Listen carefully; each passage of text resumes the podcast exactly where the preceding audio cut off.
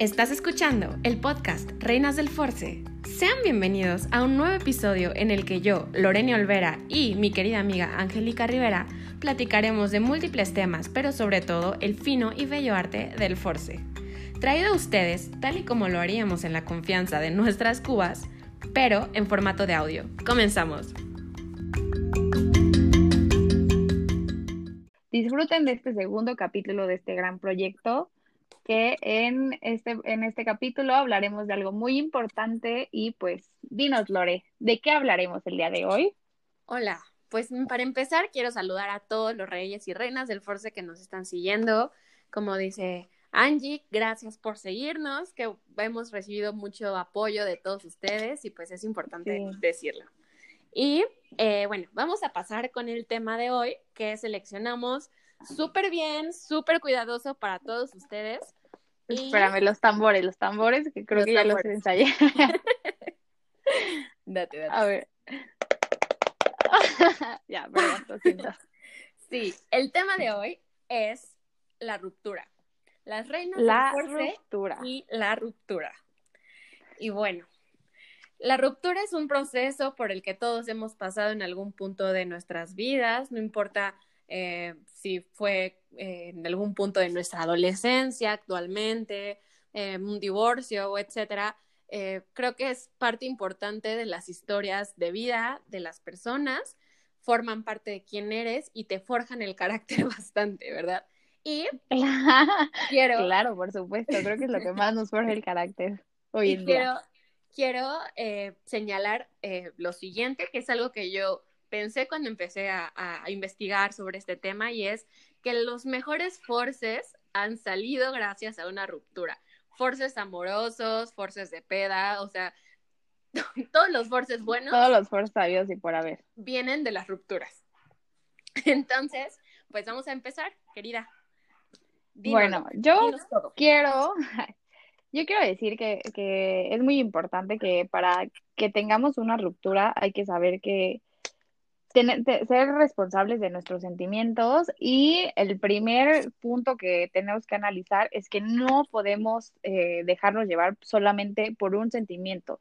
Estamos hechos de un cúmulo de sentimientos y no solamente nos podemos dejar llevar por ese, porque es el que, que normalmente es el de la tristeza o la ira, que ya un poquito más avanzada la plática les voy a contar cuáles son los procedimientos o cuáles son los sentimientos o las etapas por las que pasamos y, pero bueno, independientemente de eso, lo que necesitamos es no dejarnos llevar solamente por ese sentimiento y que también seamos capaces de afrontar que a veces las cosas que no dependen de uno, pues no podemos explayarlas o explorarlas o hablar por la otra persona.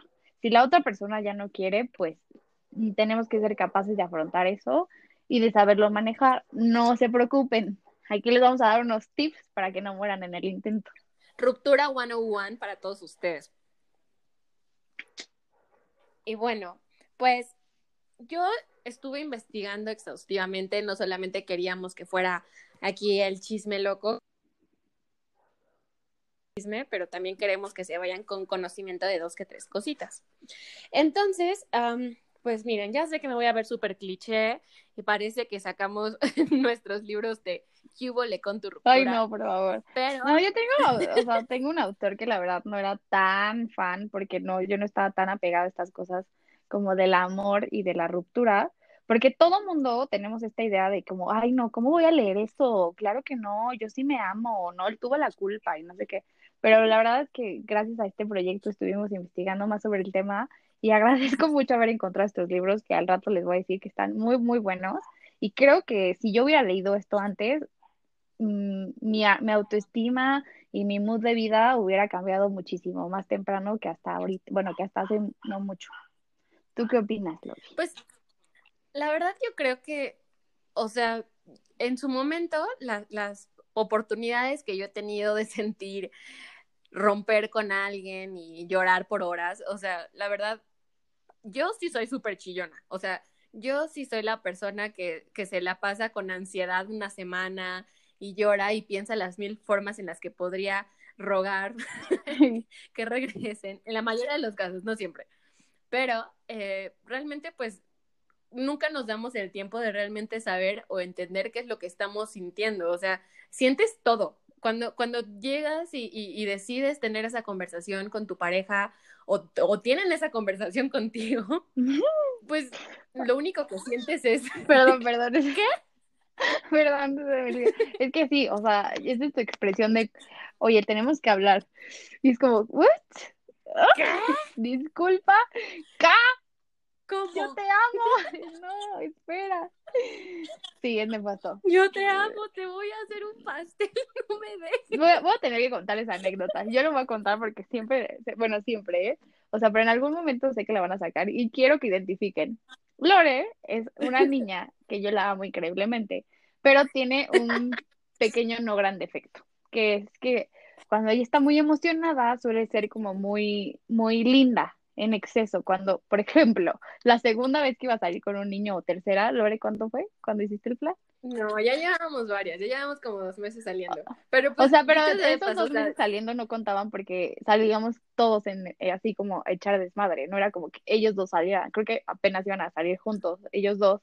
Y Lore, muy linda. Bueno, lleva muy poquito. No, ya habíamos salido. Entonces Lore, Lore como es la reina del force totalmente, claro está, no podía quedar mal. Yo lo quería para mí. Y le dijo, oye, ¿por qué no vienes a mi casa así Netflix and show? Ya sabes.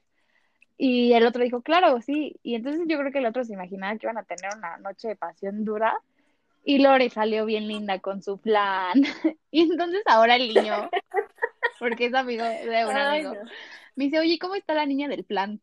y entonces siempre Lore ya está ubicada como la niña del plan, porque pues... Mira, podrá decir lo que quiere el cabrón, pero se acabó el pinche plan. Entonces a mí no Sí, eso sí fue, eso sí fue como hizo un plan riquísimo y así, pero digamos que la, que la manera de demostrar el amor de Lore es con demasiado excesivo. No, no, no, pero si lo tenemos que encasillar en alguna de las cinco maneras de demostrar el amor, creo que tú serías como en estos actos de servicio, ¿no?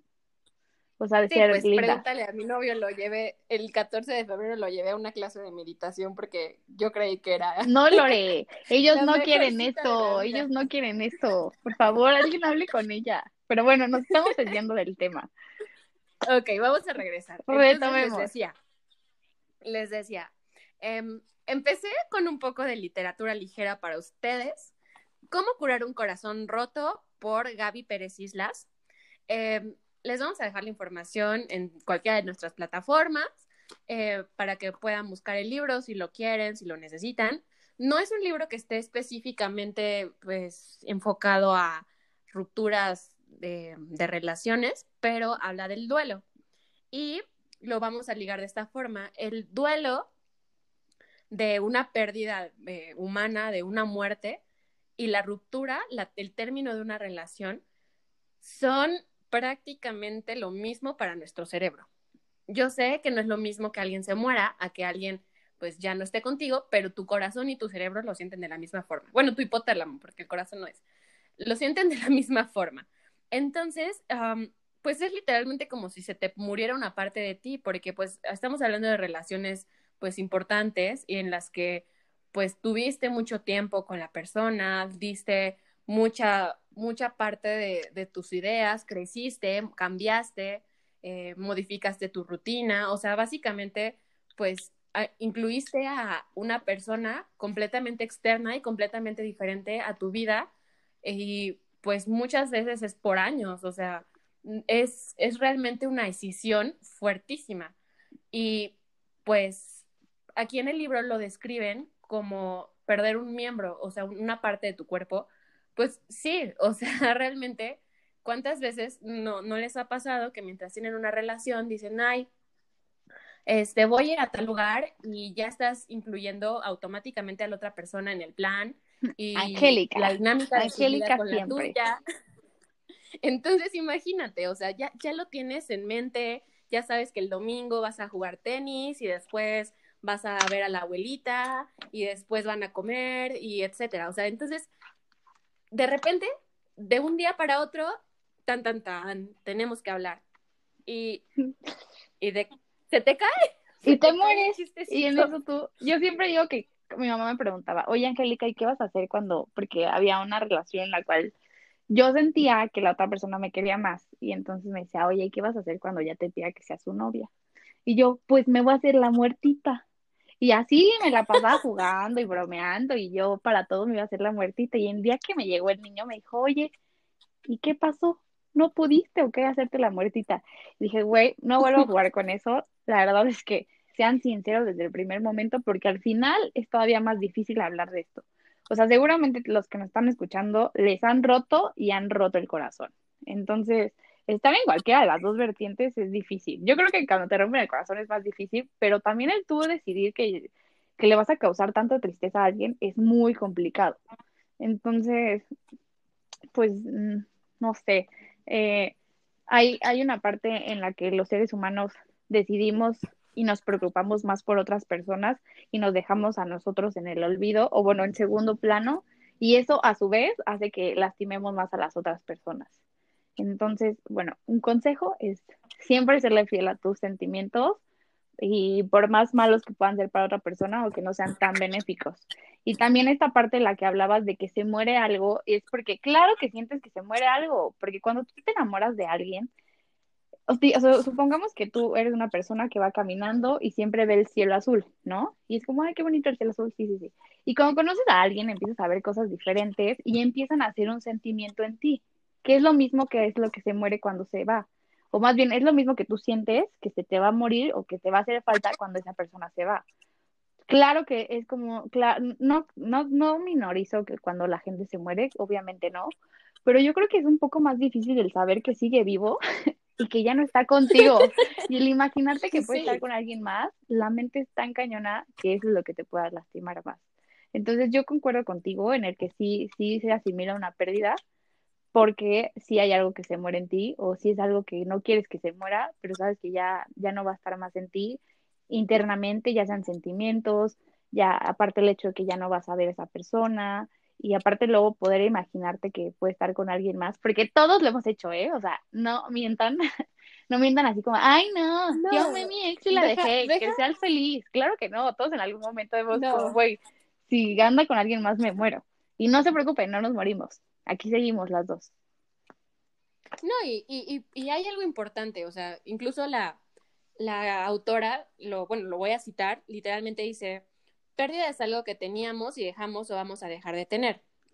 Abarca desde algo simple y material como las llaves del automóvil o una joya, hasta la muerte de un ser querido, un divorcio, la pérdida de la salud o un cambio en condiciones de vida. O sea, pues es que sí, tú dejas una, una relación de, o sea, pon tú un año, seis meses, que sea muy, muy apegada, o un matrimonio de 20 años, y realmente te cambia la vida, o sea, es literalmente como si una parte importante de tu vida se apagara y no pudieras acceder a ella. Bueno, en ese punto también creo que también depende de nosotros el, el ver que, que no, no debemos depender de alguien. Justo, bueno. Justo. A ver, dilo, dilo todo. Justo, justo es a lo que, a lo que yo quiero llegar, que bueno, lo, lo vamos a ahondar entre las dos, pero es el tema de las cinco etapas del duelo, ¿no? Las cinco etapas de, de pasar por una ruptura, para que nosotros lleguemos al punto en el que sabemos que no dependemos, o sea, nuestras emociones no dependen de nadie más, más que de nosotros, que realmente la vida no se acaba después de una relación, pues sin querer queriendo, como que sí, como que no, pasamos por esas cinco etapas del duelo. Claro, hay que saber identificarlas. A ver, platícanos. Pues mira, yo tengo aquí las etapas. Bueno, son, eh, son etapas que no precisamente tienen que ser en ese orden, pero normalmente se acostumbra a que la gente cuando tiene una ruptura se haga de esta manera, o más bien les nazca de esta manera. Que bueno, el primero es, es, la negación totalmente, es el aturdimiento de los sentimientos negativos, del, del sentir que pierdes una persona y, y te niegas a, a dejarlo ir. Después de eso es después de que te niegas a, a, no dejarlo ir, pues anhelas y estás pensando en la recuperación, en la búsqueda de, de, esta explicación y, y, en, esta, en esta búsqueda de esta explicación te pones súper mal y, y, te pones muy, muy nefasto y entonces ahí es cuando que hice mal. Y justamente hay un libro que me encanta muchísimo, lo, lo, voy a hacer, lo voy a retomar aquí porque hay un libro de Walter Rizzo que se llama Ya te dije adiós, ahora como te olvido. Y en este libro retoma o toma más bien las tres preguntas que te tienes que hacer en esta etapa en la que te encuentras, que es en la etapa del cuestionamiento, del buscar la explicación. Y si tú no te respondes estas tres preguntas, te vas a estar fregando la vida con esa y con todas las parejas que vengan detrás de él o de ella. la primera pregunta es, ¿por qué no vi venir el desamor de mi pareja? ¿Qué hice yo? ¿Dónde estaba? ¿Por qué no lo pude ¿Por qué no lo pude apreciar como él debía? ¿Qué, qué, fue, ¿Qué fue lo que no me hizo ver que ya no era mío? O bueno, que ya no éramos algo, ¿no? Entonces, en esta búsqueda del ver por qué no vive ni el desamor de mi pareja, también habla mucho de, la atención que te tienes a ti y la atención que le pones a, la otra persona. Eh, tienes que hacer una introspección para saber qué dejaste de hacer tú o qué empezaste a hacer que no te, no te hizo visualizar que había un cambio en tu relación algo, y aparte algo tan cercano. La segunda pregunta es, ¿hasta dónde soy culpable de lo que ocurrió? Normalmente decimos, yo, Angélica, en lo personal, dije, ay, no, claro, si no funcionó con este güey fue porque esto y esto y esto y esto y esto y esto y esto. Cuando yo también no veía que si no funcionó, pues es culpa de los dos.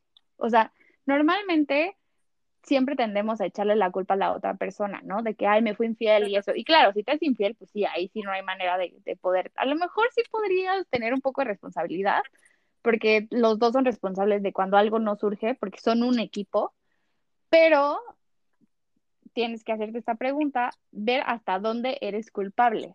A veces nos culpamos de más de, es que le di demasiado amor, es que le faltó atención, es que no sé qué, bla, bla, bla, bla, bla. Entonces, más que saberte si eres culpable o no, es hasta dónde eres culpable o lo que ocurrió. Y la tercera. Es que sabes qué pasa. Ajá, no, ¿Sabes qué pasa? Que muchas veces nosotros estamos tan enfrascados en nuestro sentimiento claro. que no descubrimos que, o sea, claro, por supuesto que iba a pasar esto, o sea, esto ya estaba cantado, así como el libro de Gabriel García Márquez, este, historia de una muerte anunciada, igual aquí, historia de un rompimiento anunciado. O sea, tú sabes, o sea, a mí me pasó en la prepa. Yo amaba y adoraba a mi primer novio, yo me veía así de, no, es que es el amor de mi vida. O sea, yo tenía 16, 17 y nunca había tenido un novio como tan en serio. Y entonces luego lo tenía y yo era como de, ay, no, de verdad. Y, cuando rompimos, para no hacerle cuento largo, yo decía, es que a ver, o sea, yo le di todo, ¿sabes? O sea, yo era la más increíble novia del mundo y no sé qué, ¿y por qué? ¿Por qué me dejó? O sea, porque aparte, ¿qué le pasa, no? O sea, porque aparte entré en la segunda etapa, que es la negación, perdón, la, primera, la, rabia. La primera es la negación. la primera es la negación y la segunda es la rabia. O sea, a ver, o sea, ¿por qué me tiene que pasar esto a mí si soy tan buena novia? ¿Por qué me tiene que pasar esto a mí si yo estoy ahí atrás, atrás, atrás? A él no le, a él no le hice un flan, pero sí le cocinaba, porque pues en mi pueblo me enseñaron que a los hombres les llegas por el estómago. pero bueno, el punto es que no, entonces yo decía, no, ¿por qué? Pero ya después, tiempo pasó y un día entre mis apuntes de la prepa que estaba limpiando en mi cuarto, encontré una lista de una clase de psicología en la que tenías que, o sea, pues sí, enlistar eh, las cosas que no te gustaban de tu pareja o de tu mejor amiga o lo que sea. Y entonces, o sea, yo al tipo lo, lo describí como en 20 adjetivos diferentes, ¿no? O sea, y todo me chocaba de él, ¿no? o sea, juega demasiados videojuegos, es demasiado infantil, es que solamente piensa en él, o sea, pues obviamente, porque tenía 17 años el brother, pero yo nunca lo vi y nunca vi que yo también era súper nefasta, o sea, la verdad es que yo decía que era la mejor novia del mundo, pero ahorita lo veo en retrospección y la neta era una mamona, o sea, pero mamona horrible, no me caían bien sus amigos, les hacía jetas, o sea, muchas cosas que... Que no deben de ser así, pues reinitas, por favor. Exacto, y, yo por forzarla y por seguir andando con él me hice súper posesiva. Y entonces cualquier persona que le hablaba, ¿por qué le hablas? ¿Por qué, ¿Por qué no estás conmigo? O sea, porque tienes que estar conmigo siempre y cosas así que, que nunca vi y que realmente eh, en el momento de la rabia, en el que estaba enojada y decía, ay, te, o sea, ojalá y lleguen los tres fantasmas de tus generaciones y todos estén este malditos, casi, casi. Ya, ya vimos quién es la tóxica, ¿no? Aquí en este programa. Sí, no, todos hemos sido esa parte. O sea, la verdad, yo reconozco que entre todas las veces que he tenido que romper o no con alguien, esa fue la más fuerte para mí, porque nunca me había dado ansiedad, nunca había pasado por esto, para empezar nunca había tenido un novio, y realmente pues tenía unas actitudes horribles, o sea, hacía berrinches por cualquier cosa, o sea, la verdad es que es bueno que cuando terminas algo, y eso te lo da pues el tiempo, obviamente, cuando terminas algo con alguien, te des cuenta que realmente, o sea, sí, siempre, siempre está el, la pareja que hizo, es que me, me, me cortó horrible, y es que, ¿qué le pasa? Y es que casi era Navidad o no sé, ¿no? Claro, o sea. Pero, pero no te das cuenta de lo que tú hiciste. Y después dices, claro, pues obviamente era de la, o sea, era una morra horrible, o sea, me la pasaba quejando. Entonces era como, ay, o sea, pues por supuesto que te iban a cortar. Obviamente un punto importante que tenemos que recalcar aquí es que dice, ¿hasta dónde eres culpable? Porque también no, lo que no queremos es que caigan en, ay, soy la peor ah, novia, por, esto me cortaron, soy la peor, nadie me merece más bien no merezco a nadie, eh, ya no puedo amar a nadie más porque ya me di cuenta que soy nefasta, o sea, no, no, no, no, no, no. Esta pregunta no es para que tú te eches la culpa, sino para ser tú consciente de lo que tú hiciste mal y de lo que la otra persona hizo mal y tú mejorar en ese aspecto, ¿sabes? Digo, sí estaría medio difícil, pero está padre cuando hay una retroalimentación, o sea, en cierto tiempo decir, oye, ¿qué me faltó? O por qué, no sé, ¿no? Así como, oye, ¿por qué me fuiste infiel? Eh, o sea, obviamente en un proceso más largo, si es que terminan en buenos, si, si llegan a buenos términos, pero eh, el hacerte esta pregunta también es una retrospección porque estamos con otra persona que nosotros escogemos. Entonces, a lo mejor yo no soy culpable de los actos que haga él, pero sí soy culpable de que yo vi eso y, y aún así lo escogí y lo acepté día con día. Entonces, o sea, más, más que, que nos echemos al drama y decir como soy, fui, o fui la peor novia, o fui el peor novio, es como no. A veces, tanto amor, eh, hay, hay una, una eh, Lore me regaló, Lore me regaló una planta, ¿no? Ay, no, ya la mataste. Entonces, yo dije, ay, Lore me regaló una planta y me gustó mucho, y, y entonces yo estaba enamorada. Y, y, y, era el primer ser vivo que tenía mi cuidado, y entonces yo la regaba muchísimo porque yo decía, no, es que este, no, no, este, no, no, que no le falte agua y si hace frío y si hay, mucho viento y si no sé qué. Entonces yo regué mucho esa planta y aparte Lore no me dijo que esa planta no necesitaba tanta agua. O sea, Lore también me regaló una planta que no necesitaba tantos cuidados. No me dijo. Y entonces el chiste es que yo maté esa planta porque le di demasiada agua. A lo que quiero que decir es como que enfoquen que a veces demasiada agua o demasiado amor o el hacer tanto por una persona también hace que se muera ese amor. Por ejemplo, eh, ya en un, en un caso real es como el güey, eh, o sea, la esposa que ya se casa y todo, y entonces el esposo le va súper bien en el trabajo y le dicen que para ascender necesita hacer una maestría, y entonces la esposa era la que hacía todas sus tareas y todos los trabajos. Y entonces la esposa creo que así dejó su vida entera entre la casa y los niños y la maestría y entonces el subió el señor subió demasiado y el esposo ya era como el director y no sé qué y era como y ya después el, el director era como ay es que ya mi esposa no me es suficiente porque ella no se trabajó en sí misma no y es como güey what the fuck o sea una cosa es agradecimiento pero también la esposa estaba mal en hacerle ese tipo de cosas que realmente las tenía que haber hecho él por sí solo sabes entonces ese es el echarle agua de más a tu plantita. No lo hagan. No, eso no quiere decir que dejen de ser tan cariñosas. No. Simplemente es como, pues, o sea, solamente ayuden, ¿no? O sea, si tienen novios, si tienen esposos, o si trabajan juntos, es como, ok, sí, ayúdale, pero no hagas que su responsabilidad recaiga solamente en ti, porque entonces ahí ya te está utilizando. Y eso, pues, tampoco debe pasar. Y la última y tercera pregunta es, ¿es posible que se arrepienta y que quiera volver? Claro, ahí esa pregunta nos la hacemos con la esperanza de que diga que sí. Todo mundo, eh, cuando tenemos una ruptura, nunca decimos, o sea, cuando cortamos nunca decimos, uy, sí, fue lo mejor, vámonos, fue lo mejor. No, no, no. Hay en algún momento de la vida que nos preguntamos, ¿es posible que se arrepienta? ¿Sentirá arrepentimiento, remordimiento de lo que hizo? ¿Por qué no me pide perdón? Mm, y si me pide perdón, ¿qué le contesto? Y regresaría con él. Y entonces nos empezamos a plantear un buen de de hipótesis en nuestras cabezas de sí, si regresa y si no regresa. Claro, esta pregunta se la voy a contestar yo. Claro que es posible que regrese, totalmente. De hecho, no hay, no hay el por qué no regresaría. ¿Por qué? Porque las dos personas son seres humanos en constante cambio. El problema de que regrese o no es, ¿realmente vale la pena que, que quiera volver? O sea, ¿realmente es bueno que vuelva? Acuérdense que extrañar a veces no es querer regresar a lo mismo. Se vale extrañar, pero también se vale extrañar y no querer volver a lo mismo. Entonces, esta pregunta nos, nos mm, más que con el corazón, te la tienes que hacer con tu cerebro y con tu autoestima y con tus tacones y tu corona bien plantada y bueno, y los, eh, y los niños en su caso de decir, puede que se arrepienta y es será bueno volver y ya tú hacer una lista de los pros y los contras de si es bueno volver, pero de manera sincera, ¿sabes? O sea, no solamente con, con el corazón, de todas las cosas, hacer un pros y contras, poner en balanza si es bueno que, que regresen o no. Y yo normalmente, la única cosa que no perdonaría es, uno, que se metieran con mi familia, o sea, que agredieran a mi familia, y dos, una infidelidad. Creo que cuando, cuando, es, cuando hay un, tercero involucrado, ahí ya se rompe algo que es la confianza, la lealtad y, y la fidelidad. Y creo que eso, más bien, es algo que yo no tolero. O sea, sería algo que yo jamás podría tolerar, nunca en la vida. No, y pues mira, justo ahí es donde entra la tercera etapa, que es la negociación, que pues básicamente la podemos traducir en esperanza.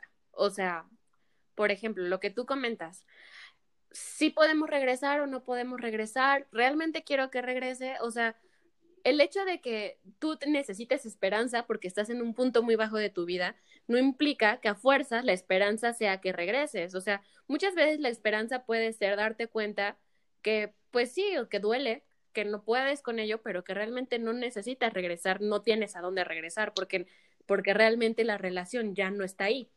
Otras ocasiones dices, bueno, ok, es importante, cambiamos, pasó el tiempo, o no, no pasó el tiempo, pero pues decidimos eh, por regresar. Eso es una cuestión súper personal de cada persona. Em, yo conozco, por ejemplo, personas que tienen relaciones abiertas y, por ejemplo, ellos cortan por otro tipo de cuestiones como pues tiempo de calidad, eh, también la superación personal entre las personas, que pues de repente un día eh, pues cambian y ya no son las mismas. Y entonces, en algún punto, tú decides negociar contigo mismo o contigo misma y decir, ¿sabes qué? Eh, definitivamente ya no puedo seguir sintiéndome tan enojado, ni sintiéndome tan triste, ni repeliendo el, o repeliendo, repeliendo, repeliendo el asunto. y, eh, y entonces empiezas a platicar contigo misma, como dices, a ver, la verdad, que sí voy a ganar si regreso, que no estoy dispuesta a ¿Qué me vas a dar si vuelvo? que merezca el sacrificio, efectivamente. Claro. Y, y bueno, a veces la respuesta no es positiva, a veces la respuesta es simplemente, pues no, no hay nada que merezca el sacrificio y entras en la cuarta etapa, que es la depresión. Uy, esa es, la, esa es mi favorita. ¿No les pasa que cuando están en depresión también empiezan a escuchar música más deprimente y quieren escuchar y ver películas más deprimentes? Es como alimentar esa depresión. Claro, y está padre, o sea, tener este sentimiento, o sea, no digo que, que la gente deprimida viva y tenga una vida súper cool y se siente increíble, no, no, no, pero está padre porque también estás disfrutando, o sea, a veces no nos damos cuenta de lo felices que somos hasta que nos rompen en la madre y es como, híjole, tienes razón, y, y empiezas a disfrutar este sentimiento de escuchar canciones dolidas y, y entiendes, eh, pues sí, entiendes que, o sea, no digo, pero inconscientemente sí lo hacemos, sí lo buscamos. Es como, güey, me siento mal y, y entonces quiero ver películas para sentirme como más mal y escuchar canciones como porque me estoy identificando con el sentimiento que la otra lo está haciendo. Entonces, ese sentido de identificación te hace sentir como, ah, claro, no solamente me pasa a mí, también a la demás gente le rompen el corazón. No soy la única o no soy el único y, y, bueno, obviamente no te puedes quedar en este sentimiento de depresión toda tu vida porque entonces vas a ser un amargado y, la verdad es que, que, vivimos esta vida para, venimos a esta vida para disfrutarla, no a estar deprimidos. Ahora, es, es importante, y ojo aquí, que el tema de la depresión no solamente es eh, sentirte triste, o sea, la depresión se manifiesta de muchas formas entre la gente, porque médicamente la depresión sí es una condición eh, pues de enfermedad. O sea, aquí hay que separar eh, mucho los sentimientos que tenemos y que realmente nuestro cerebro también está sufriendo una descompensación de hormonas, eh, componentes químicos y psíquicos que mantienen uniforme nuestro estado de ánimo. O sea, literalmente tenemos que hacer niveles, Obviamente, porque cuando estás enamorado liberas endorfinas y eres la persona más high y parece que estás drogado todo el día y todo lo ves rosa y ahí sí estás atorado en el tráfico, no te importa porque estás siendo feliz, porque esa otra persona tiene una relación química contigo que hace que tú y tu manera de ver el mundo cambie totalmente. Claro, y cuando se va, ¡pum! Ahora todo para abajo. ahora, ahora, ahora es todo lo contrario. Y, realmente mucha gente no pasa exactamente por una depresión eh, médica, pero también hay eh, personas que pues de plano sí pierden los, los químicos.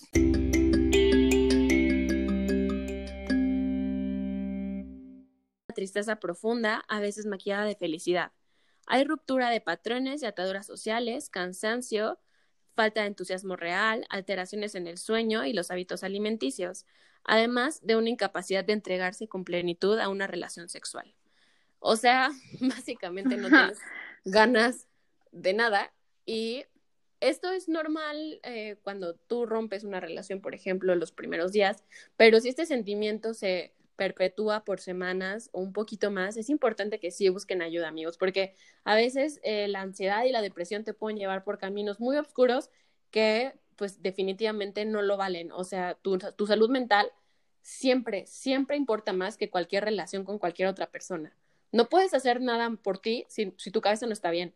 Es importante que después hablaremos del tema más eh, a, fondo, pero es importante que sí eh, les diga que la salud mental de verdad sí importa. No estás loco, no estás nada más triste, o sea, realmente estás teniendo un problema eh, con tus químicos. Ajá, es completamente fisiológico. Entonces, pues no tengas miedo de pedir ayuda profesional, o sea, un doctor. O pena, ¿no? Normalmente nos da pena decir como, güey, voy al psicólogo. Y es como, guay, claro. totalmente. Todo el mundo debería ir al psicólogo, la verdad. Todo el mundo deberíamos de ir al psicólogo. Yo ya fui en lo personal, me gusta muchísimo, pero también es el, conocer el por qué estás actuando así, ¿sabes? Eh, no es normal estar tan depresivo, no es normal sentirte mal eh, tanto tiempo, no es normal tener eh, pensamientos no gratos hacia tu persona, no es normal que te hagas daño físicamente, no es normal encasillarte o lo que nos ha pasado a varias personas de enfocarnos solamente en la otra persona y a nosotros dejarnos al abandono, ¿no? Y, y el decir como, güey, ¿por qué ella tiene otra novia? ¿Y por qué está haciendo esto? ¿Y por qué está haciendo aquello? ¿Y por qué él sí puede? ¿Y por qué él no está llorando? ¿O por qué ella ya se fue con sus amigas? ¿Y por qué ella no, no, no, este, ¿cómo se llama? No engorda como yo, o, o porque yo a mí me está llevando la, a mí, porque a mí la vida me está tratando tan mal. Y claro, cuando tenemos, o sea, la parte hay que hacer como muy conscientes de que si no estamos bien con, con nosotros mismos, va a ser muy difícil y esto te va a traer problemas en tus otros aspectos de la vida. Normalmente nos peleamos con el novio y andamos de un genio que mi mamá es como, ay, Angélica, no te soporto. Y eso es lo que tenemos que evitar, ¿sabes? Eh, una vez a, platicando veíamos que nosotros somos como un edificio, ¿no? Nosotros somos un edificio que tiene varios pisos. Y entonces tenemos el piso de la familia, el piso de la salud, el piso de los amigos, el piso de, del trabajo, eh, así, diferentes pisos, ¿no? Los que ustedes quieran. Y entonces cuando, cuando se nos va casi normalmente el amor de pareja, el piso no nos damos cuenta que solamente es un piso al que se le fue la luz. No pasa nada, sigues prendido todo lo demás. Y no, nosotros se va, se va el amor y es como a la fregada, se fue la luz en todo el edificio y a ver en cuánto llega y alguien rescátame cuando nosotros mismos somos los que nos tenemos que, que rescatar y ser conscientes de que solamente el amor es un piso de todo el edificio que nosotros somos. Y lo que tenemos que hacer es ir prendiendo velitas para volver a encendernos otra vez. No, y, además muchas veces nos encerramos en el cajón más pequeño de, de la parte del edificio a la que se le fue la luz, cuando tienes un edificio completo que recorrer, ¿no? Claro. Esa metáfora me gusta mucho porque, pues sí, muchas veces no, no vemos la foto completa, no vemos el plano completo del edificio, piensas que, que, estás atrapado en, en esta en este sótano eh, encantado, ¿no? Embrujado y ves cosas que no son reales. Y después sales y te das cuenta que hay un penthouse padrísimo, que hay una terraza súper rica para que te sientes y tomes el sol y, y seas pues más pleno, pero pues evidentemente eh, este camino de, de ir a lo profundo pues es, pero siempre siempre que nosotros también pongamos de nuestra parte, llegamos a la quinta fase de la, del duelo, de, de la ruptura, que es la aceptación, que es cuando dices, ¿sabes qué? Pues ya, ya, ya lloré suficiente, ya tomé suficientes malas decisiones. ya me emborraché 80 veces. Sí claro, esa es la parte que más me gusta. Es por cualquier cosa. No, no, no. es que aparte es como, la aceptación es el decir, creo, creo que ahora sí me esforcé de más tirándole al force durísimo. Ahora sí me puse corona y tacones y fui la reina del force con este niño, con esta niña. Y ya, güey, ya, suficiente. Ya lloré lo que tenía que llorar, ya vi lo que tenía que ver, ya sentí lo que tenía que sentir. Creo, creo y solamente creo porque casi no estamos tan seguros ya en esa etapa de decir, creo que es suficiente, creo que ya estuvo, creo que ya tuve demasiada de esa sensación que no me hace sentir bien, hay que cambiarlo. Y derivado de la aceptación vienen muchísimas cosas increíbles ya después. Obviamente no todo es color de rosa, pero el aceptarlo te hace reconocer que ya no está bien y aceptas tu realidad y empiezas a trabajar con lo que tienes.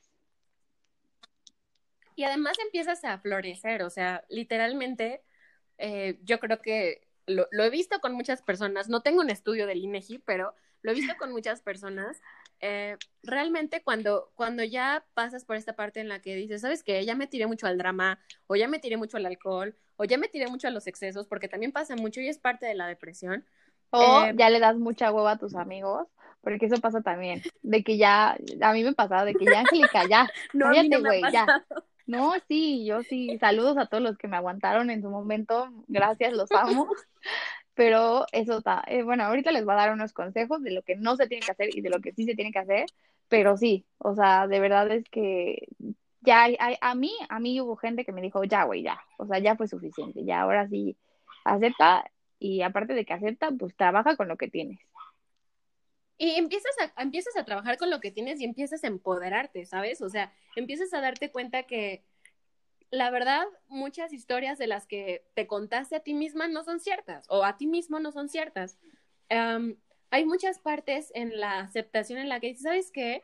La neta, sí me sentía horrible, pero pues obviamente me sentía horrible porque no solamente estaba triste, sino que descuidé tanto mi vida que dejé de comer bien, dejé de hacer ejercicio, dejé de salir con gente y empiezas a, decirte, ¿sabes qué? Ya, ya estuvo, ya no me voy a seguir flagelando como monje y voy a empezar a, soltar y voy a empezar a salir al mundo y voy a empezar a, maquillarme mejor si me quiero ver más bonita o, voy a empezar a, comer más, más limpio para sentirme bien o, o voy a aprender acupuntura o cualquier otra cosa que te distraiga y que te haga sentir poderoso, porque eso es muy importante muchas veces, o sea, vamos a, pasar en un momentito al punto de la ruptura de las relaciones tóxicas, porque a veces muchas, o sea, a veces mucha gente tiene eh, pues rupturas tranquilas, ¿no? O sea, envidiables, la verdad, de pues quedamos en buenos términos, pues sí me dolió, pero pues lo hablamos y Somos lo platicamos amigos. y decidimos que no mejor. amigos. Somos amigos. Güey, yo no creo en la gente que son amigos y acaban de cortar hace un mes. No puedes ser amigo de tu ex que acabas de cortar hace un mes. Eso es mentira. Eso es mentira. y hay un, hay ahí un vicio oculto que ustedes no lo saben. A lo mejor tú no lo sabes, pero esa persona no quiere cortar y no te lo dice. Pero no, amigos, eso es mentira. No les crean. No puedes ser amigo de tu oh. exnovio. No si la ruptura fue tan reciente, ¿sabes?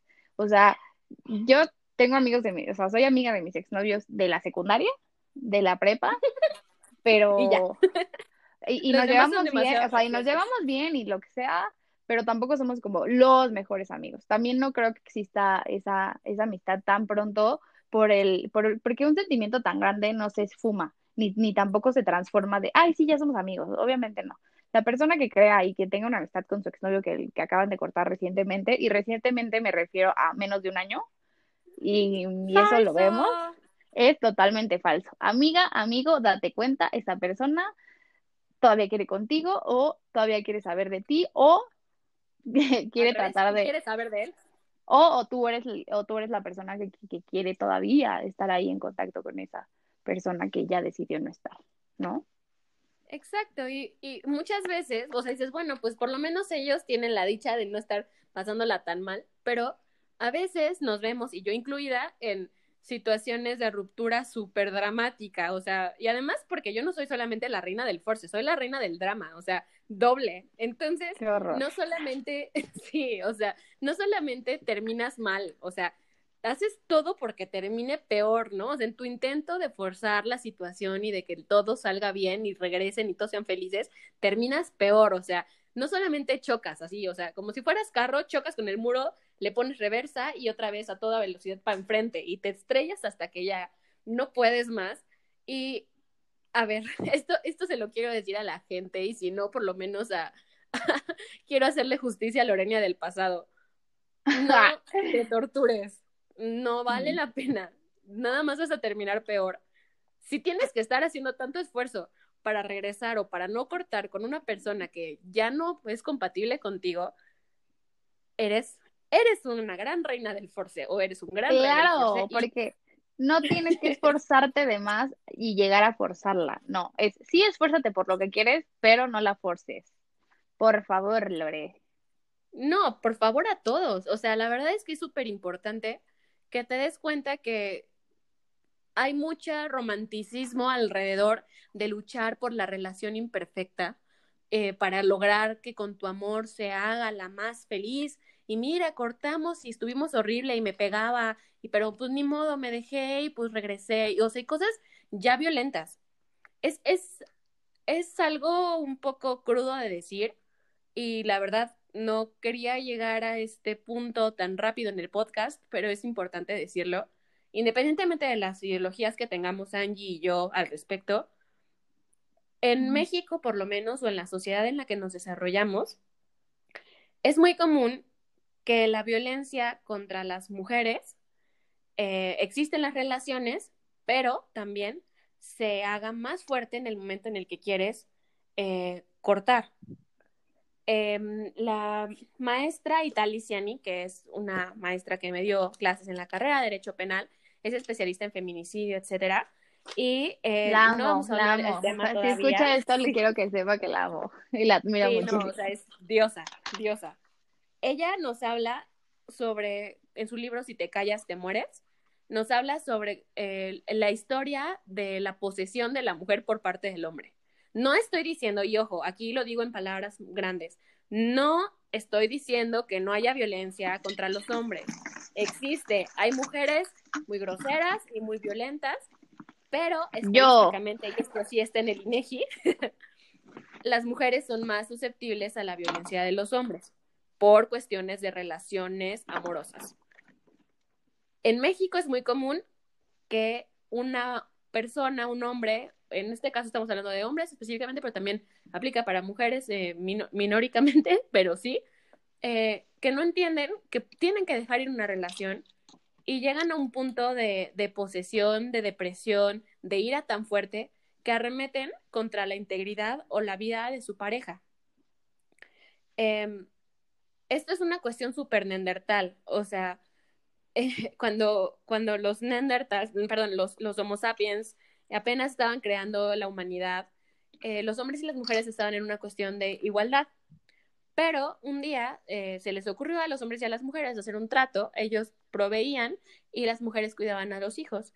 Y entonces a los hombres les empezó a convenir que las mujeres fueran, por así decirlo, parte de su patrimonio, o sea, eres mía, pero no mía de que, como te quiero, o sea, mía de que eres mía como mi perro y mi caballo. Y aunque te trate mal, te tienes que quedar aquí. Y si te trato mal es porque así te tocó tu macho. Y no. Y, eso no o sea, la verdad, es, importante, quiero, quiero hacer eh, un énfasis al respecto del tema que hemos abordado y es que nadie es de nadie. No, no puedes forzar a alguien, no puedes ser el rey del force en contra de la vida o de la integridad de tu pareja. Ya lo quisiste, si lo quisiste tanto y lo quieres tanto para ti, no lo lastimes, no lo mates. déjalo ir. Déjalo ir. Em, creo que es, es importante eso. ¿Tú qué opinas? Mira, yo la verdad es que es, es, es muy, o sea, lo decimos muy fácil, pero yo creo que todos hemos pasado en algún momento la etapa de, güey, no, es mío, pero ¿cómo? O sea, yo no quiero que sea feliz con nadie más si no es conmigo. Y creo que el verdadero amor radica en que si tú realmente amas a alguien, vas a buscar su felicidad, aunque su felicidad no tenga que ser precisamente contigo. Entonces, eh, concuerdo mucho con lo que dice la licenciada Itali, de que eh, por el marco histórico en el que vivimos, sí éramos parte, o todavía a la fecha seguimos tomadas como vistas siendo propiedad de, hombre. Y, y, también eso se ha pasado a las mujeres, ¿no? De que ahora las mujeres son como de, y dame la contraseña, y, y por qué le hablas a tal vieja, y por qué, o sea, no, niñas, no somos así. Recuerden que el amor, este, deriva de, del, del bienestar de la otra persona y de su libertad, de lo que realmente, o sea, cuando ustedes lo conocieron, no era suyo y así lo quisieron. Entonces no hagan que lo que les gustó sea lo que por lo cual las dejen o los dejen. Nadie nos pertenece, todos estamos aquí de paso en la vida de los demás y estamos para, para dejar huella buena o mala en la vida de las otras personas. Y, y si vamos a juntar nuestra vida es porque vamos a ser compañeros. No le pertenecemos a la otra persona y tampoco hay que dejarnos pertenecer a, a, otras personas y que nos traten mal y que, y que hagamos esta parte de del sentirnos dependientes. Un libro muy bueno también, que es de Walter Rizzo, se llama Amar o Depender. Y nos habla muchísimo de esta parte de, de que hay personas que ya realmente no se aman, que a lo mejor nunca se amaron, pero fue tanta su codependencia que no se dejaban y se lastimaban y entonces en lugar de tú tener una ruptura sana, así de decir, güey, choqué y cada quien se va con su golpe, no, se aferran y se aferran y se aferran y eso solamente hace que sea un ambiente más tóxico para las dos personas y en lugar de, de irte en paz con buenos recuerdos, terminan en demandas y en pensiones alimenticias. Que mira, que para eso... que, para eso... De historias. Y, y aparte, aparte de todo esto, es el, el desgaste emocional y físico que esto te deja, ¿no? O sea, el desgaste mental, el que estés pensando qué va a ser y todo esto. Mm, Léanlo, es un libro muy bueno. Eh, creo que todo el mundo lo debería leer antes de entrar a una relación. No digo que todos estemos mal en la, manera de amarnos, creo que hay gente muy preparada que se ha, se ha estudiado a sí mismo, pero creo que es, un libro que todos tenemos que leer antes de empezar una relación porque hay ciertos límites que a veces rebasamos, ¿no? Eh, la confianza no solamente es, ay, yo confío ciegamente en él. Es la confianza es porque yo creo, por el tiempo que yo he visto y las cosas que yo he visto, él se gana mi confianza. Y, y no tener que ser esta parte tóxica. Estaba viendo unos, unos videos en Facebook de niñas que les rompen el celular porque no les pasan la contraseña.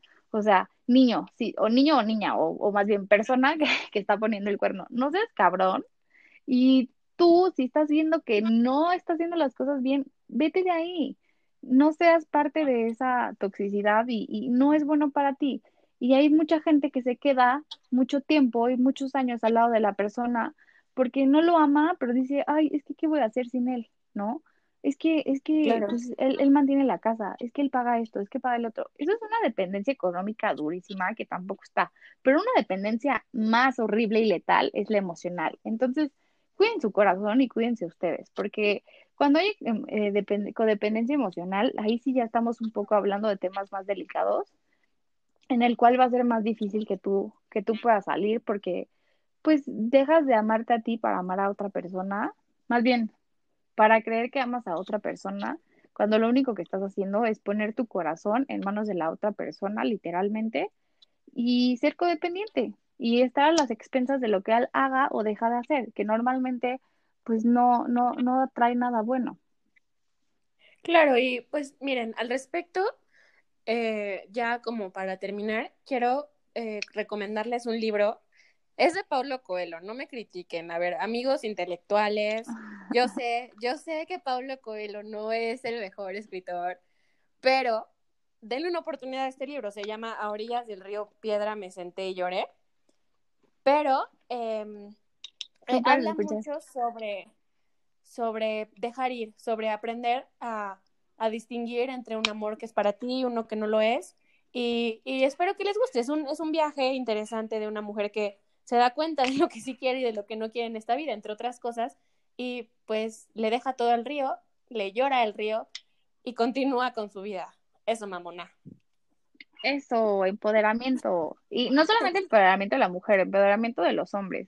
Yo conocí a alguien que le rompió en el corazón y primero el niño se mandó a la fregada totalmente, eh, se le empezó a caer el pelo, eh, o sea, de verdad tenía síntomas de que estaba muy, muy triste y después tocó fondo, o bueno, no sé si haya tocado fondo, pero dijo, llegó a la aceptación y dijo, ok, ya es suficiente.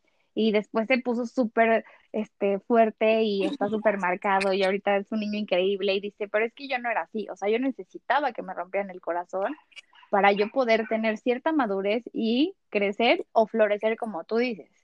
Pero para que no les pase eso, porque obviamente a todos nos van a romper el corazón en algún momento, o, si, o ya lo hicieron, y lo primero que tenemos que hacer es seguir estos breves pasos que realmente son pasos que deberíamos de hacer siempre, pero si estás en una ruptura, creo que es bueno que los tengas pues anotados o, o que en algún momento pues sí, les pongas atención.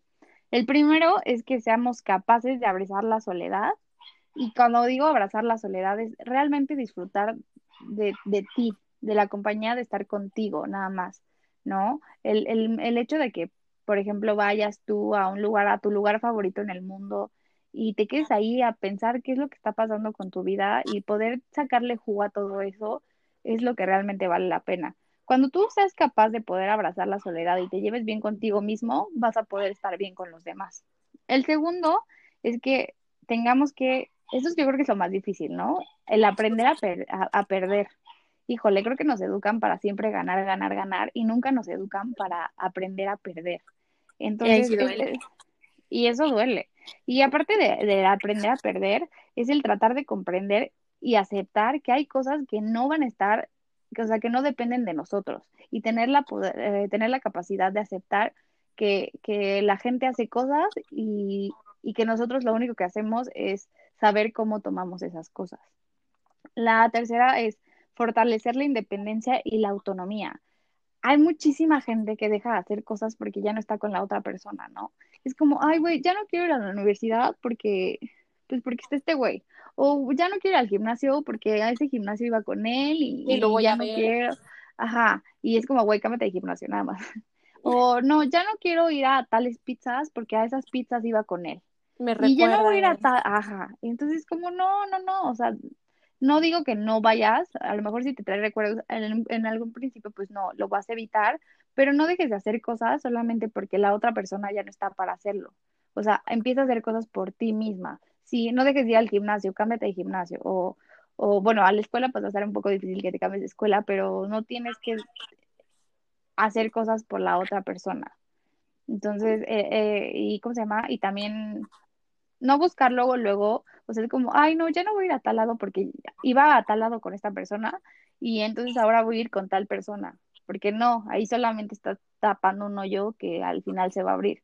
Es disfruta tu soledad y aprende a ser autónoma contigo y, y a disfrutar de ti y hacer las cosas por ti misma, porque a veces lo hacemos por la otra persona.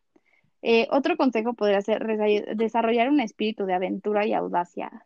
Puf, este es mi favorito porque nunca, nunca nos hablan de, de, la parte espiritual que todos tenemos y nunca nadie la llega a desarrollar.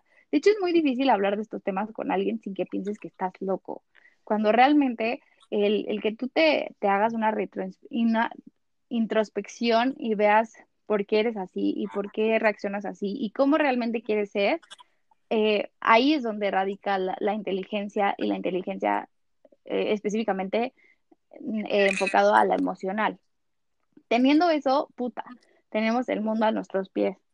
Justo es florecer. Ajá, es florecer y, y el y aparte el tener estas cosas, eh, la chispa de querer hacer cosas nuevas y no quedarte estancado, porque realmente hay muchísimas cosas nuevas que a lo mejor aunque tú seas el más deportista, el más apasionado, el más aventurero, siempre va a haber algo que hacer nuevo. Entonces, nunca perder eso porque aparte las cosas nuevas, recuerden que las cosas nuevas no traen recuerdos viejos.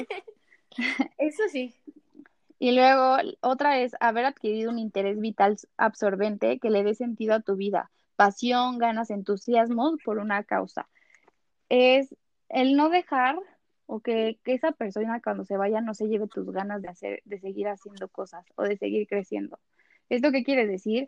Que, que lo que necesitas hacer es que, uno, rompes con esa persona, lo primero que tienes que hacer es jamás, o sea, bloquearlo de todos lados. Y no digo porque esté malo así, pero sino, no digo que bloquear físicamente, no, sino tratar de no tener contacto con él con cosas que te recuerden, por ejemplo, su familia, ¿no? O sea, por más que te caigan bien tus amigos, por más que tú que, güey, ya no son tuyos, no eran tus amigos, eran de él y los compartió contigo, pero realmente tienes que dejar de, de tener contacto con eso porque de alguna manera lo ves y entonces no puedes cerrar el ciclo, ¿sabes? Otro consejo es, güey, deja de hablar de él. O sea, sí está padre que vayas con tu mejor amiga y le digas, güey, ya cortamos, ¿no? Y que amiga te vaya diciendo, oye, ¿cómo vas? ¿Cómo vas? ¿Cómo vas? Pero de que si se ven cada semana, cada semana le hables de la misma persona, porque tú misma te estás, o tú mismo te estás autoflagelando y no dejas cerrar ese ciclo. Es como si yo corté con él. no lo escuché, pero no, no dejas que se cierre ese círculo. Entonces, deja de hablar de él, deja de tocarlo, no le toques, por favor, porque es lo más enfermo del mundo y solamente te lastimas. Porque obviamente la gente no sube las cosas. Obviamente nadie va a subir una foto así de que estoy llorando, jamás nadie. O bueno, posiblemente sí. Bueno, posiblemente sí, pero lo que casi es muy difícil que alguien diga así como, vean, estoy muy triste. Y aún así la persona puede publicar que está muy triste y ya se le está pasando chévere con otra más o puede este, decir que se la está pasando increíblemente y por dentro se esté muriendo y tú ya te estés haciendo chaquetas mentales de que, güey, ¿por qué, porque él sí está súper bien? Entonces, lo que tienen que hacer también es cortar de tajo cualquier cosa que puedan o que lo involucren a esa persona. Después de eso, de que ya hagas todo, algo que es súper fundamental y siempre ayuda y que sé que a lo mejor a muchos no les gusta es como hacer ejercicio. Hacer ejercicio te ayuda porque es un antidepresivo natural, te distrae y aparte los cambios que trae tu cuerpo es lo mejor del mundo. Es como vitamina pura de autoestima. Cuando tú empiezas a trabajar en ti mismo, se refleja y obviamente todo el mundo lo ve. Claro, es muy difícil que una niña triste o que una persona triste sea atractiva a los ojos de alguien más.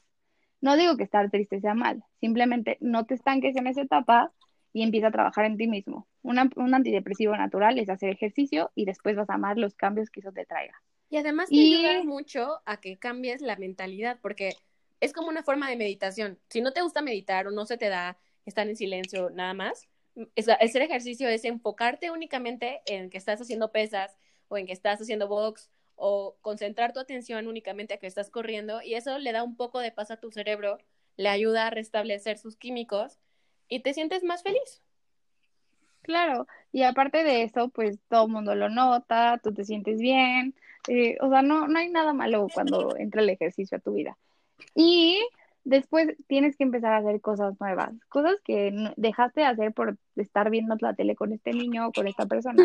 O sea, obviamente tu tiempo libre va a cambiar de una manera radical y ahora el tiempo que tú, ahora todos los fines de semana que estabas con esa persona, ya las vas a tener para ti y entonces lo más recomendable es que hagas cosas nuevas. Cosas nuevas es como visitar lugares nuevos, este, no sé, ir a una biblioteca nueva al que no haya sido con esta persona, eh, comer comida nueva, eh, no sé, buscar cosas, ¿no?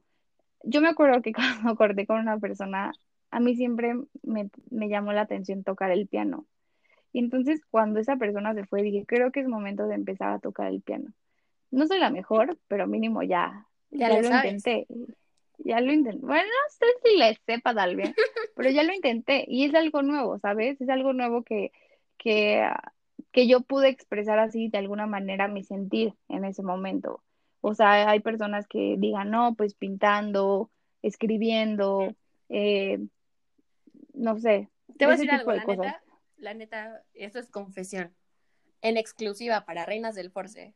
La verdad, Cuéntalo. algo que me ayudó mucho a superar una ruptura muy fuerte fue encontrarte como amiga, querida Angélica. O sea, la verdad es que... ¡Ay, la amo! no, o sea, la verdad es que conocer gente nueva, cambiar de aires, eh, alguien que no tiene nada que ver ni conoce tu historia en ese sentido, te ayuda mucho, realmente te da una, un buen aire fresco. Me ayudó mucho eso y hacer ejercicio. Creo que fue la peor ruptura que he tenido en mi vida y ahorita, la verdad, ni me acuerdo, porque porque lo dejé tan atrás, crecí tanto en el tiempo en el que pasó que, que pues ya, o sea, ahorita tan, tanto dolor y tanto sufrimiento ya, ya no lo siento, ya, ya pasó, ya le di vuelta a la página Y si hace tres años me hubieran dicho, ¿sabes qué? No te vas a sentir tan mal como te sientes ahorita. Me hubiera, o sea, claro. si, si alguien me hubiera dicho hace tres años, te vas a, a, a, conocer nueva gente, vas a tener una relación nueva, padrísima, no lo hubiera creído. Y, y la verdad vas a hacer un podcast hablando de esto. Entonces, si estás en esa situación, ánimo. La verdad es que es difícil. Es de, o sea, no hay nada que puedas decirle a alguien que, que rompió con su pareja, eh, pues que lo haga sentir mejor, pero ya pasamos nosotras, estamos al otro lado del puente.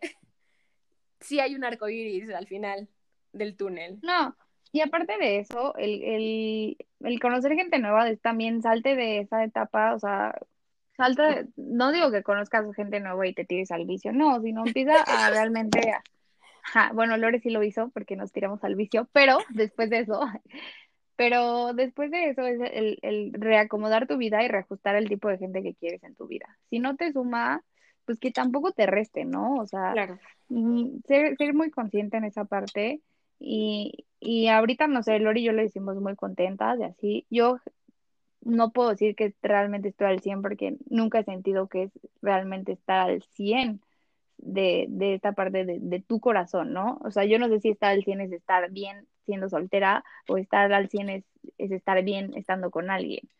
Que yo creo que si estás bien soltera, eso detona, ajá, eso, eso detona que tú puedas estar bien con alguien. Independientemente de eso, eh, yo también creo y agradezco mucho haber encontrado a Lore. Sé que este podcast no se llama Voy a amar a mis amigas, pero, pero sí reconocer que, que tiene que haber cierta confianza y que para superar algo también ustedes lo tienen que hablar. Si, real, si algún día piensan que, que sus amigos ya se hartaron de escucharlos, no se preocupen. Yo creo que Lore y yo siempre vamos a ser oídos abiertos para poder escucharlos y si de alguna manera los podemos aconsejar para que salgan adelante de ese sentimiento tan feo o de esa sensación de sentirte solo o de sentirte abandonado o de sentirte que nadie te comprende, pues yo creo que hablo por las dos porque yo estoy segura que, claro. que, aquí vamos a estar, bueno, en nuestros Instagrams y para, para poder escucharlos o leerlos y porque a veces eso nos falta a veces, este, dependiendo en el, en, el, en el ambiente en el que nos desenvolvamos, eh, nos dicen como, ay, eres una estúpida por, por amar a este pendejo que te trató tan mal. Y entonces es como, en lugar de sentirte bien por contarle a alguien, ya te sientes peor. Claro. Y es como, ay, no. Entonces, no se dejen llevar por esos comentarios, eh, hagan cosas nuevas y, y pues ámense mucho. El secreto para cualquier eh, etapa en tu vida es amarte mucho. O sea, y va encaminado a cualquier casilla de, de, tu vida. El amarte mucho es un trabajo difícil, pero, pero eso va a hacer que salgas adelante y evoluciones y florezcas, como dice Lore. Y, y pues eso, el, el, pues no tienes por qué estar, o sea, no somos árboles como para quedarnos en ese lugar. A lo mejor el paso que vas a dar no te va a llevar al lugar donde tú quieres estar, pero sí te va a sacar del hoyo donde estás ahorita actualmente. Entonces, sean valientes, porque yo creo que el tomar esa decisión es, es muchísimo de valentía. Y aparte de eso, pues el que no están solos.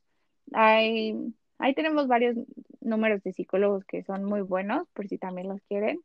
Y, y pues si no, siempre háblenlo, sean fieles a sus sentimientos y siempre exprésenlo todo, porque cuando tú no expresas un sentimiento, tu cuerpo lo detona y lo, y lo saca en, en una enfermedad. O sea, no digo como... nadie. Ajá, o sea, de verdad no lo hagan. Tu cuerpo de alguna manera lo va a tener que expulsar y normalmente lo hacen con, con, ¿cómo se llama? Con alguna enfermedad. Digo, no es como que les vaya a dar cáncer, obviamente no. No, pues sí, hasta hay gente que sí le da, pero bueno, eso ya será tema de otro. Sí, está como un poco complicado, pero siempre sáquenlo, sean libres y sean fieles a sus sentimientos y siempre liberen todo lo que sienten. Malo, bueno, obviamente no se vayan a madrear a la gente, obviamente no, pero siempre hablen lo que sientan. Oh, sí. Eso les va a ayudar muchísimo. Y pues sí. La verdad es que también quiero que sepan que si están en una situación de violencia, pues noviazgo o durante noviazgo, eh, o, o tienen algo que decirnos, platicarnos, tenemos ya abierta oficialmente nuestra Instagram de Reinas del Force, tal cual, Reinas del Force, y nuestro correo electrónico también, Reinas del Force. Queremos escuchar sus comentarios.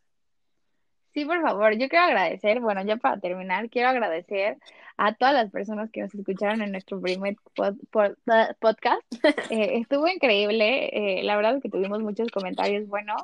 Quiero que sepan que esto lo hicimos con la esencia y el objetivo final de, de poderlos, eh, uno, de externarnos lo que sentimos y dos, ver si de alguna manera los podemos ayudar, los podemos entretener o divertir. Y pues tuvimos muy buena, muy buena respuesta con el primer podcast. Muchas gracias a todos los que nos escucharon. Los amamos con todo el corazón y obviamente tomamos en cuenta sus comentarios. Y pues no sé, ¿qué más, qué, más quieras decir tú, Lore? Pues nada, muchas gracias por estar, por ser y por estar, amigos. Reyes y reinas del Force. y pues bueno, esto fue todo por hoy.